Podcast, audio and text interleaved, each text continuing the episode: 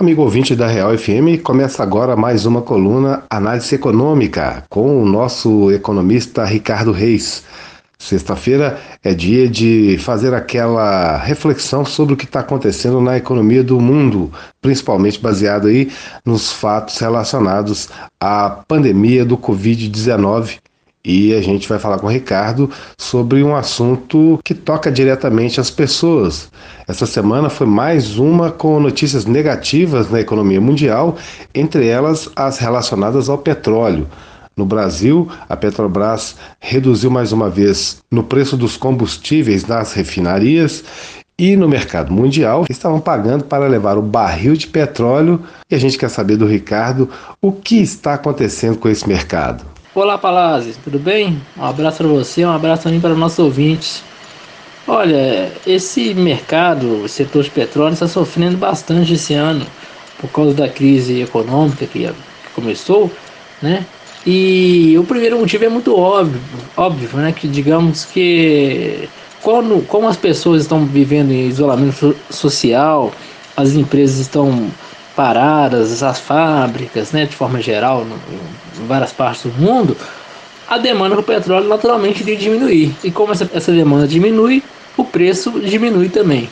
Só que tem uma questão também que tem a ver com os próprios produtores de petróleo, que esse ano eles, eles subestimaram a força dessa crise econômica e estavam produzindo na mesma quantidade que foi produzida no ano passado, como se a demanda seria a mesma que foi no ano passado. Só que aconteceu o contrário, Palazzi. E segunda-feira agora foi uma data muito especial, que era o dia de vencimento de alguns contratos de compra de petróleo. Só que não é um contrato especial como uma, como uma simples compra. Esse contrato é baseado, é chamado de contrato futuro, pois quando você realiza a compra, né, assina esse contrato, você já sabe o valor que você tem que pagar e a data que você vai pegar essa mercadoria para colocar no mercado ou para estocar. E se trata dessa parte burocrática, né? Na segunda-feira, os compradores tinham essa decisão: ou era receber colocar a mercadoria no mercado, que já está no preço abaixo do que foi negociado por eles lá atrás, ou era receber e guardar. Só que no momento é muito caro guardar petróleo e também os países estão com estoque muito alto. O que aconteceu? Os países tiveram que pegar esse contrato e colocar a mercadoria no mercado futuro à venda. O que aconteceu? O preço desabou, passou abaixo de zero. Sim, Ricardo. De toda forma, o preço ainda está alto em alguns postos da região. Por que isso está acontecendo? De certa forma, os preços na região vêm diminuindo, Palácios. Pode ser que não seja da forma eh, ideal, mas os preços não só na região, mas em outras partes do Brasil, vêm diminuindo porque a Petrobras escolhe escolheu aquele modelo de adotar o preço para o mercado né, de petróleo. E quando esse preço esteja diminuindo no mundo inteiro, isso acaba sendo repassado e chegando até o consumidor. Só que aqui na região, por o preço ainda não ter diminuído tanto, existem duas possibilidades, são as seguintes. A primeira é que é óbvio, a distância que o preço está, tem a questão logística né, para essa entrega aqui para abastecimento, que encarece o preço.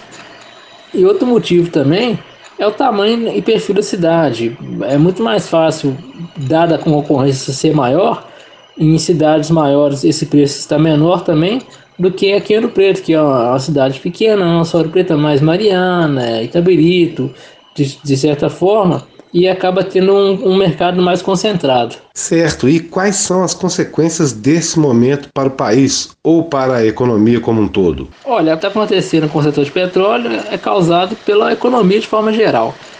Tá, a economia está parada, Palácio. E com a economia parada, não só esse setor, mas diversos outros continuarão sendo impactados e vai continuar isso por um bom tempo. Só falando do petróleo ainda, os preços para o, até o meio do ano são preços acima do que o mercado está disposto a pagar hoje.